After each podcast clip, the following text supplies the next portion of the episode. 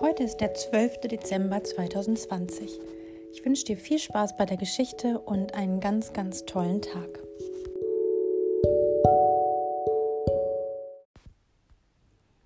Wir stricken unser Leben jeden Tag ein Stück weiter. Wir stricken unser Leben. Die einen stricken liebevoll und sorgsam, andere mühevoll und ungern. Oft ist das komplizierte Muster vorgegeben und muss mit viel Konzentration bewältigt werden. Manche Strecken werden mühelos und freudig geschafft.